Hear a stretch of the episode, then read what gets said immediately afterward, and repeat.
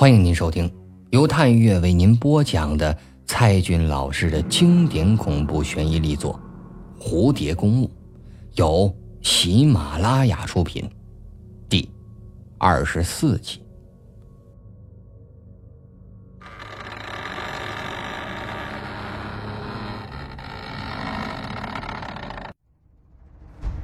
六月十五号下午十四点四十分。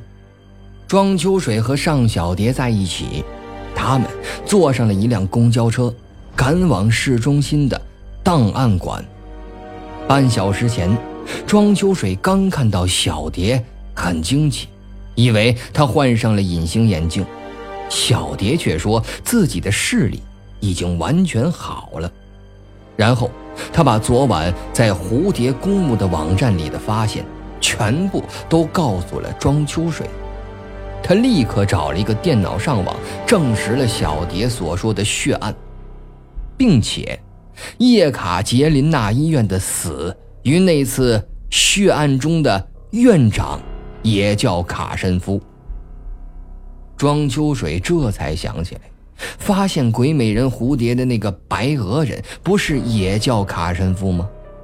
宁教授还说，卡申夫后来流亡到了上海，开办了一家。白俄人的医院，后来神秘的死于一九三五年，显然就是这个叶卡捷琳娜医院。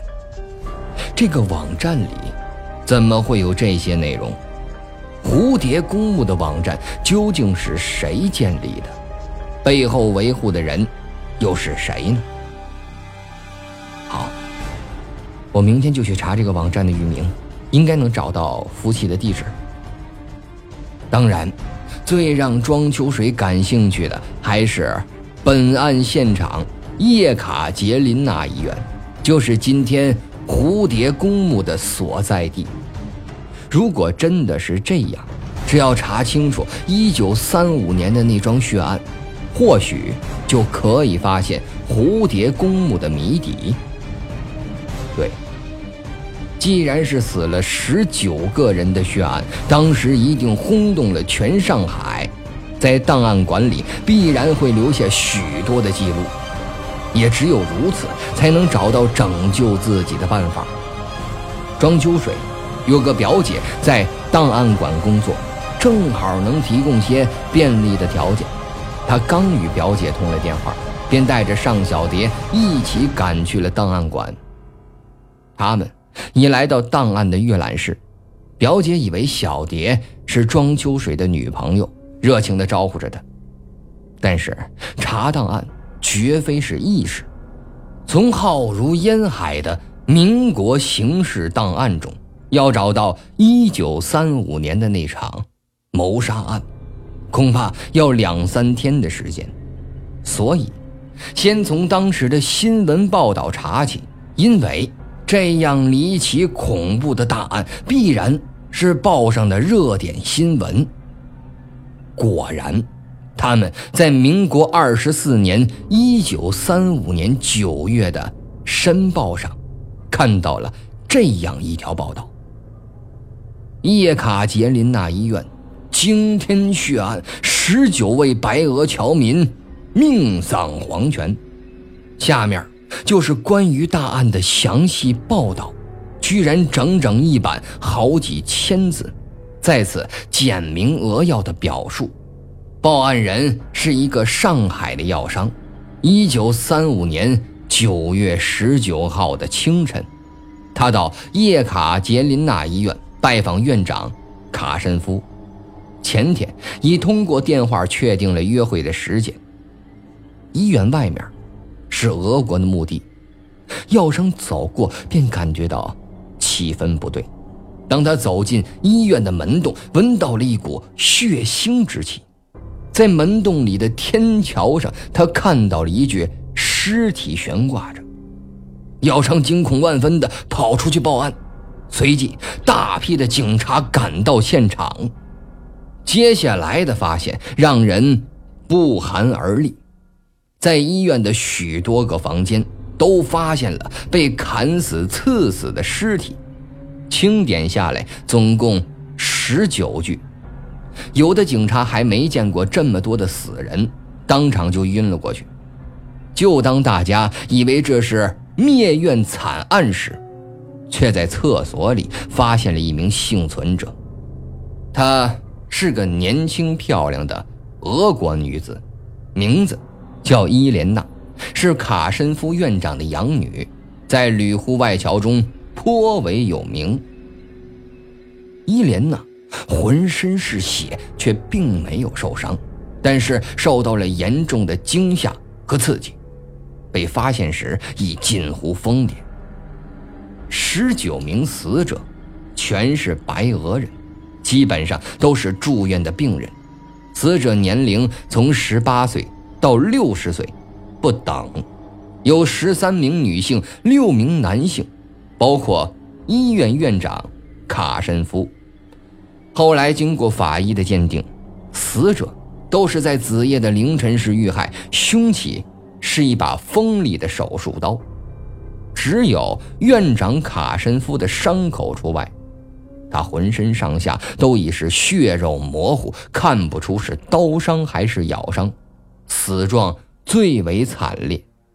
这桩凶杀案扑朔迷离，警方也是一筹莫展。各大报纸也是连篇累牍的报道着，令社会公众感到了恐慌。由于医院地处偏远，外面又是俄国的墓地，引发许多带有灵异色彩的传说，甚至有人怀疑凶手就是伊莲娜，也是本案唯一的证人和幸存者。看到这里，庄秋水和尚小蝶。面面相觑，翻到这份申报的第二版，有文章详细介绍伊莲娜。伊莲娜，阿赫马托娃，一九一二年生于俄国圣彼得堡，父亲亚历山大·阿赫马托夫公爵是俄国的世袭贵族，可追溯到一千年之前的基辅罗斯时代。伊莲娜的父亲在俄国革命中死去，卡申夫医生冒险救出了他。卡申夫是沙俄军队的高级司医，沙皇亲手给他颁发过勋章。苏俄内战期间，他当过西伯利亚白俄首领高尔察克的私人医生。医生带着伊莲娜流亡到上海，在俄国商会的资助下创建了。叶卡捷琳娜医院，伊莲娜作为卡申夫的养女，在医生身边成长的如花似玉的女郎。她有唱歌与表演的天赋，加入了一家剧团主演《蝴蝶夫人》，一夜成名，成为了吕户侨民心中的明星。万代唱片公司给他灌录了一张唱片《蝴蝶公墓》，也是其主打的单曲名。但俘获芳心的却是一个中国人，上海李氏公司的公子李逍遥。据说卡申夫不同意这门婚事，不准血统高贵纯正的俄罗斯公爵之女下嫁给一个中国商人的儿子。但，在案发的前一个月，伊莲娜还是与李逍遥订婚了。其余的几份报纸也是大同小异，未发现新的线索和突破。直到黄昏闭馆，表姐让他们明天再来查。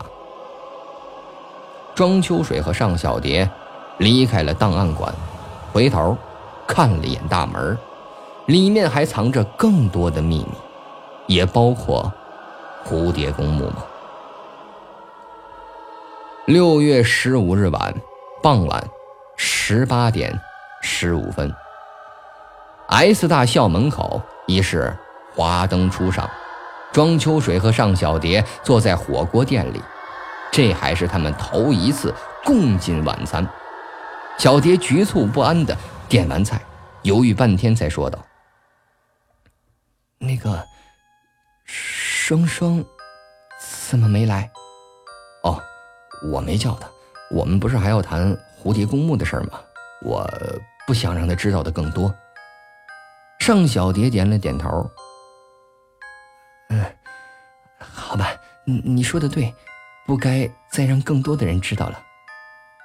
上菜时，庄秋水收到了一条短信，他看完短信说道：“那个学俄文的同学给我回音了，你上次把在蝴蝶公墓拍的照片转给了我，那些墓碑上的俄文字母。”啊，我想起来了，那个墓碑上的文字是什么意思？庄秋水已经开始吃了。嗯嗯，这个第一张照片，那个断裂倒地的墓碑，你可以破译为伊万·尼古拉耶维奇·卡申夫。卡申夫，盛小蝶几乎是脱口而出。原来他就葬在蝴蝶公墓的外边。也对啊，他是叶卡捷琳娜医院的院长，自己也死在那个医院里，当然也埋在那儿了。那最后一张照片呢？真正的蝴蝶公墓墓碑上的照片，哦，那个可以翻译成伊莲娜·黎。伊莲娜。尚小蝶的眼前又浮现出了梦中见到的女子，亚麻色的头发如丝绸飘舞，正在某个黑暗的地方看着他。哎，你还记得白天看到的档案吗？伊莲娜。与一个姓黎的中国人订婚，显然后面那个黎就是他夫家的中国姓氏。我还记得他墓碑上的生卒年月，一九一二到一九三六，二十四岁就死了。哎，你说他是不是红颜薄命啊？嗯，这个太难回答了。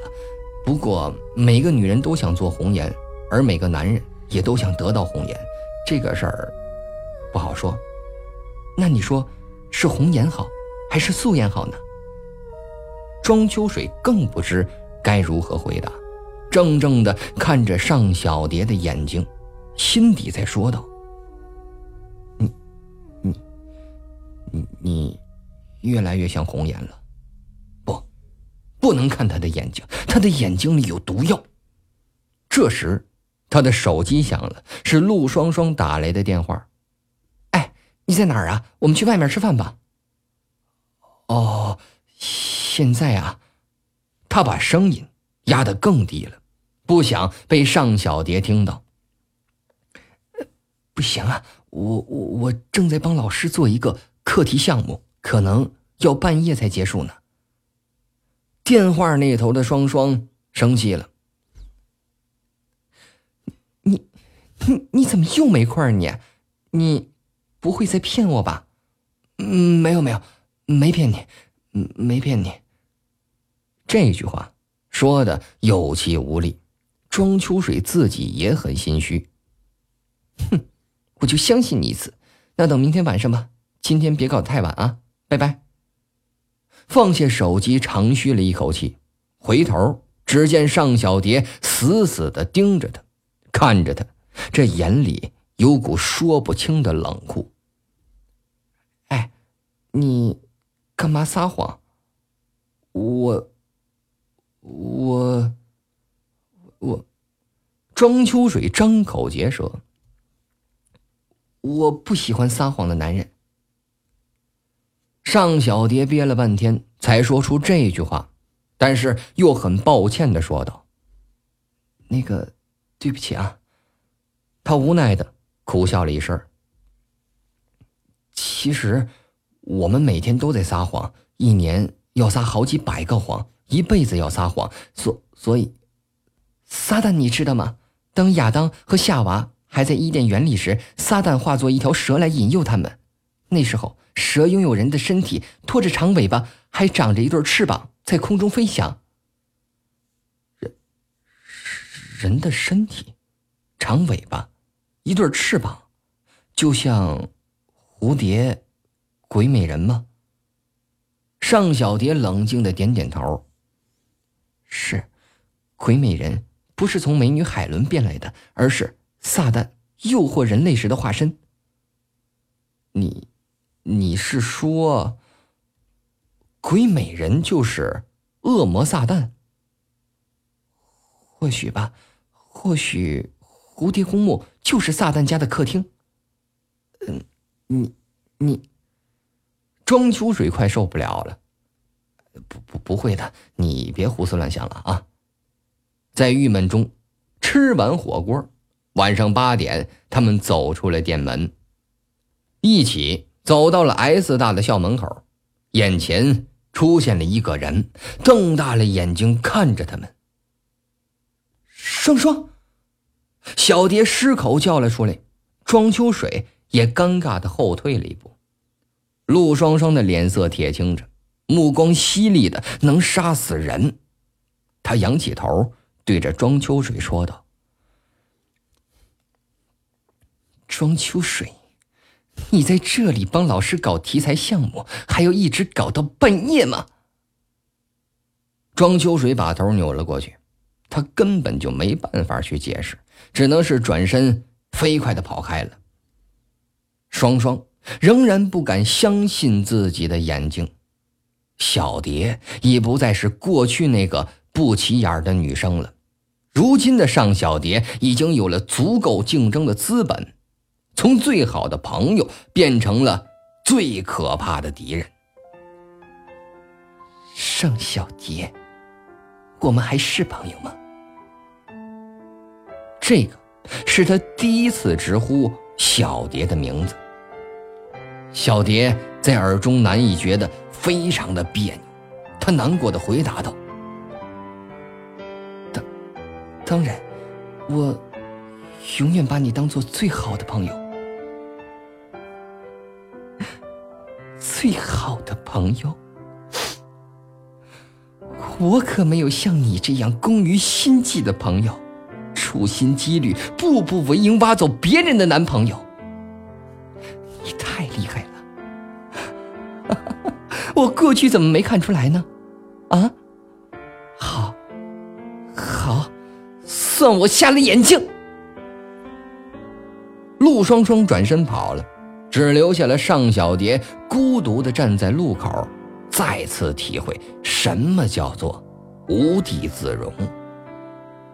夜色渐渐的将他覆盖。六月十五号夜晚二十一点四十分。孤坐在寝室里，没有人陪伴在他身边。